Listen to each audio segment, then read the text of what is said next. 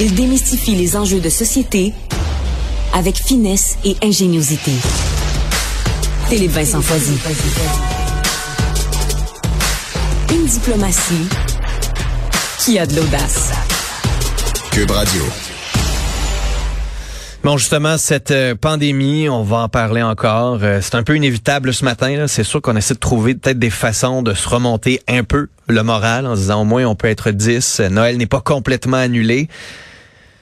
On peut quand même craindre le pire là, avec la hausse des hospitalisations qui est prévue. On nous dit dans trois semaines, on pourrait atteindre les capacités maximales si on ne fait rien. Il faut réduire les contacts d'au moins 50% Les cas hier, 3700 cas, on n'avait jamais atteint ce chiffre-là. Est-ce que ça veut dire que on va connaître d'importantes hausses au cours des prochains jours? Parce qu'inévitablement, ceux qui vont aller se faire tester aujourd'hui, demain, après-demain, c'est parce qu'ils ont eu des rencontres au cours des derniers jours avec ceux et celles qui avaient la COVID aussi.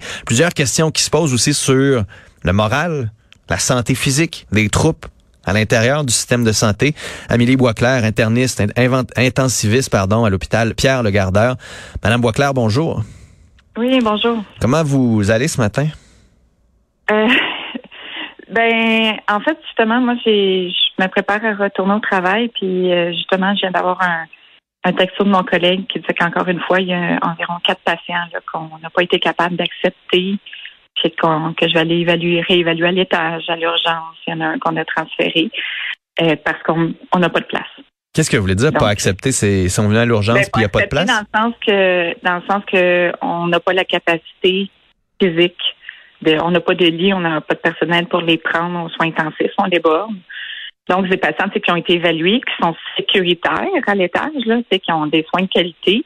Mais dans le monde idéal, on aurait aimé ça les prendre dans nos lits pour les surveiller quelques heures, là, pour avoir une surveillance plus rapprochée. Euh, Il n'y a pas de place aux soins intensifs. Là. Ben, là, ce qu'il faut comprendre, là, quand je vous disais de, tout le monde se même, c'est que ça fait un an qu'on fait ça. Ah, Il y a eu des périodes qui étaient moins pires, là, mais tu sais, de déborder, de manquer de place, de dire, OK, là, lui, je suis pas capable de le prendre à place. Moi, je vais me déplacer deux, trois fois par jour, m'assurer d'assurer une surveillance de plus, quoi que ce soit. Euh, ça fait un an. ça fait un an. C'est pour, ça que là, euh, oui, c'est une situation qui est difficile. Je vous sens euh, découragé un peu, parce qu'on vous a quand même entendu dans les derniers mois Peut-être qu'il y en a qui disaient que vous étiez un peu rabat-joie. J'ai fait partie de ceux qui étaient un peu rabat-joie aussi en disant faut faire attention. J'avais un médecin il y a quelques semaines qui me disait à peu près la même chose. Attention, le Noël, oui, l'hiver s'en vient. Il va y avoir une cinquième vague, c'est inévitable. Elle va nous frapper fort, pas juste à cause de la COVID. Euh, est-ce que ça se peut que j'entende un peu de découragement dans votre voix?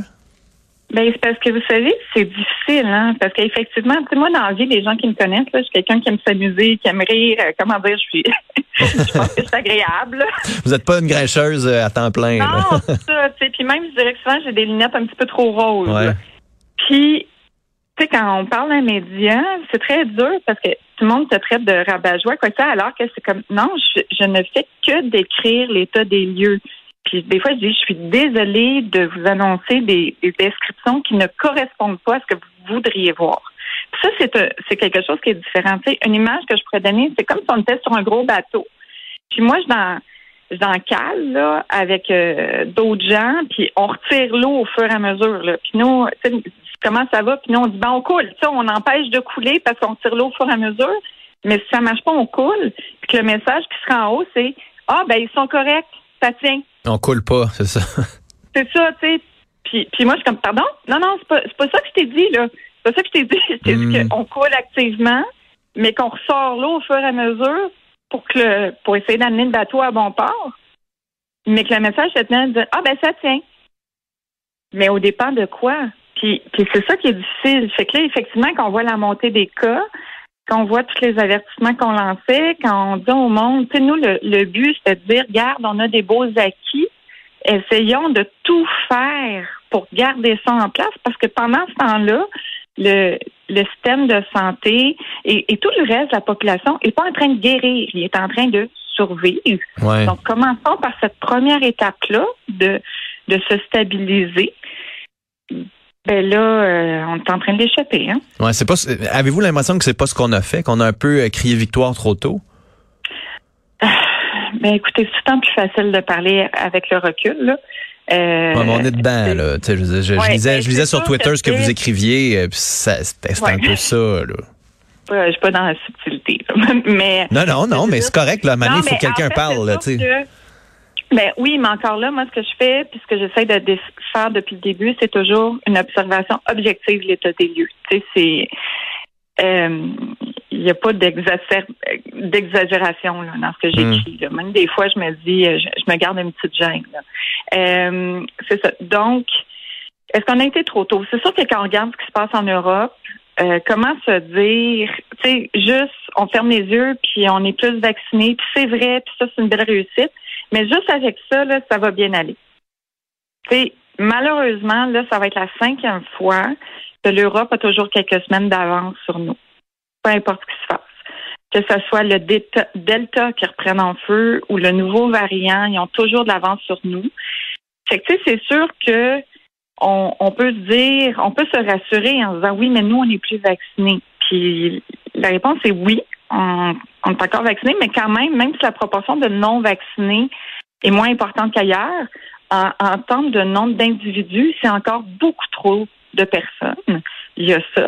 Et outre ça, c'est de dire, ben, OK, on a peut-être cet avantage-là, mais est-ce qu'on met tous les autres outils en branle pour s'assurer qu'on va tenir le coup? Puis là, c'est là, euh, c'est là que ça a manqué. Tu sais, passer de, puis, tu sais, le, le va-et-vient, là, autant pour moi, comme, je suis une citoyenne aussi, c'est dur émotivement, là. Tu sais, je pense que Hmm, bon, ça, c'est my two cents. C'est pas une opinion professionnelle, mais de se faire dire, regarde, l'année passée, là, on pouvait voir personne. On avait zéro personne à Noël. Cette année, on a dix. On va tout faire pour que ça reste comme ça. La population aurait compris. Tu leur expliques l'état de la situation puis ce qui s'en vient. OK? En espérant ne pas, à partir de là, avoir à reculer. À, quelques jours de Noël, pendant que ça ferme partout ailleurs, une luée d'espoir, ben c'est sûr que dans l'état psychologique qu'on se trouve, tout le monde se lance là-dessus. On recherche la lumière. Fait que de se faire retirer, encore une fois, c'est sûr que c'est très difficile. Puis moi, à chaque fois, ce que je crains, c'est que ça ajoute à la fatigue pandémique. Puis moi, j'ai besoin que la population tienne le coup. Ouais. Je réjouissante, hein? Non, non, mais vous êtes vous êtes un peu dans l'ambiance du jour. Là. C'est pas juste vous. Oui, euh, c'est ça, t'aime. C'est ça. À quel point, à quel point vous vous voyez sur euh, les lits, les étages où vous travaillez, que c'est une, euh, une, vague de non-vaccinés, les hospitalisations, où euh, aujourd'hui, il n'y a plus tant de distinction entre les deux, ceux qui sont aux soins intensifs. Parce que j'entendais Benoît Dutrisac tantôt dire, euh, il y en a des non-vaccinés encore, pas mal, puis qui ne réalisent pas les conséquences de leur choix. Ben moi, sur mon unité de soins intensifs, présentement, j'ai quatre patients COVID qui sont très sévères. Les quatre sont non vaccinés. OK, donc 100% de non-vaccinés, c'est encore la réalité. Euh, je crains beaucoup pour cette population-là parce qu'avec les rassemblements, un virus qui était déjà extrêmement contagieux, puis là, le variant qui l'est encore plus, qui flambe. Parce que nous, vous savez, depuis le début, ce qu'on voit beaucoup, c'est non seulement un patient, mais le patient et sa femme, le patient et son beau-frère c'est ça, c'est ravageur dans des hmm. familles, dans des groupes d'amis. Euh, fait que oui, 100 de non vaccinés. Euh, j'en ai un avec qui je parlais hier justement qui, était en larmes parce qu'il me disait carrément que, à quel point il regrettait que lui, quand il n'en pouvait plus, en fait, sa source d'information, c'est devenu la désinformation. Il m'a nommé des, des, des, informateurs connus. Puis il y avait une grande colère parce qu'il dit c'est ma vie qui a été mise en danger. Puis il a raison, tu sais, parce que dis moi, j'hésitais, j'étais fatiguée, comme comme comme bien des gens là. Mais euh, tu sais, puis il disait, ah, je vais dire à tout le monde d'aller se faire vacciner. Sa femme qui est malade aussi a déjà pris sa dose. Mais tu sais, tu dis, ça c'est c'est un malade qui souffre des conséquences de tout ça, mm. la conséquence de la non-vaccination. Ce qu'il faut savoir, ce qui fait un gros enjeu aux soins intensifs présentement, c'est qu'il n'y a pas juste le COVID dans la vie. Tu sais, quand les gens nous disent ça, ouais. ben, comme médecin, on leur dit, ben, vous avez bien raison. Vous avez bien raison. Puis là, le problème, c'est que nous, on essaie de s'occuper de tous les patients. Quand on craint les hospitalisations COVID, c'est que justement, on va s'occuper de ces patients-là qui arrivent sévères.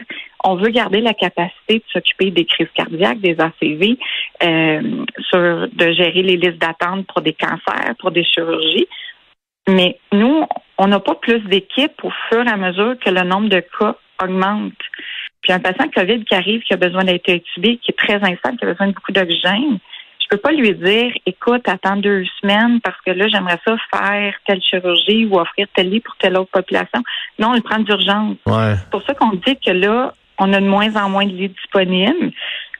Trop souvent dans la dernière année, on a été obligé de déborder dans d'autres unités. Mais là, le problème, c'est que j'ai déjà plus assez de personnel.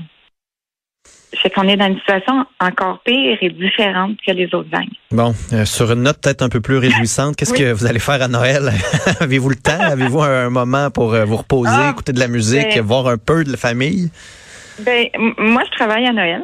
Euh, mais ça, on est, oui, c'est ça, mais faut dire, je suis assez fière de, de- tu sais, je parle souvent de mes, mes, mon équipe est extraordinaire, mais mes, mes collègues, on est une des plus petites équipes d'intensivistes au Québec, puis on tient le fort depuis le début, puis on, on a vraiment une belle collaboration pour essayer de tenir le coup. C'est qu'à Noël, je travaille avec un, un autre de mes collègues, puis on s'échange pour le jour de l'an. Mais, euh, tu sais, moi, j'ai deux jeunes enfants, là. Fait que ça, la beauté, c'est que dès que je mets le pied à la maison, je retombe dans le concret du monde d'un enfant de 3 puis 4 ans. Puis juste avant de monter, là, justement, qui est en train de qui a trouvé un vieux set de lumière de Noël, puis qui est en train d'entourer ses, ses affaires. Fait que, tu sais, j'ai, cette chance-là. Tu sais, je trouve ça difficile. Au début, je ramenais beaucoup de travail à la maison. Là, peut-être, je trouve ça encore très difficile, mais de, de rentrer puis de tomber dans cette magie de l'enfance de Noël. Euh, tu sais, je pense que ça me sauve là, euh, tranquillement pas vite, euh, d'avoir ce, de retomber dès que je mets le pied dans la maison, dans le concret de la gestion d'un d'un 3 et 4 ans. qui a juste hâte d'ouvrir ses cadeaux. Là. Oui, Accro- oui, Accrochez-vous à ça. euh, oui, ben tantôt, euh, je disais le bon coup que j'ai fait, c'est que j'ai trouvé un petit calendrier de l'avant avec des petits chocolats là pour avec la patente. Mais c'est juste ça.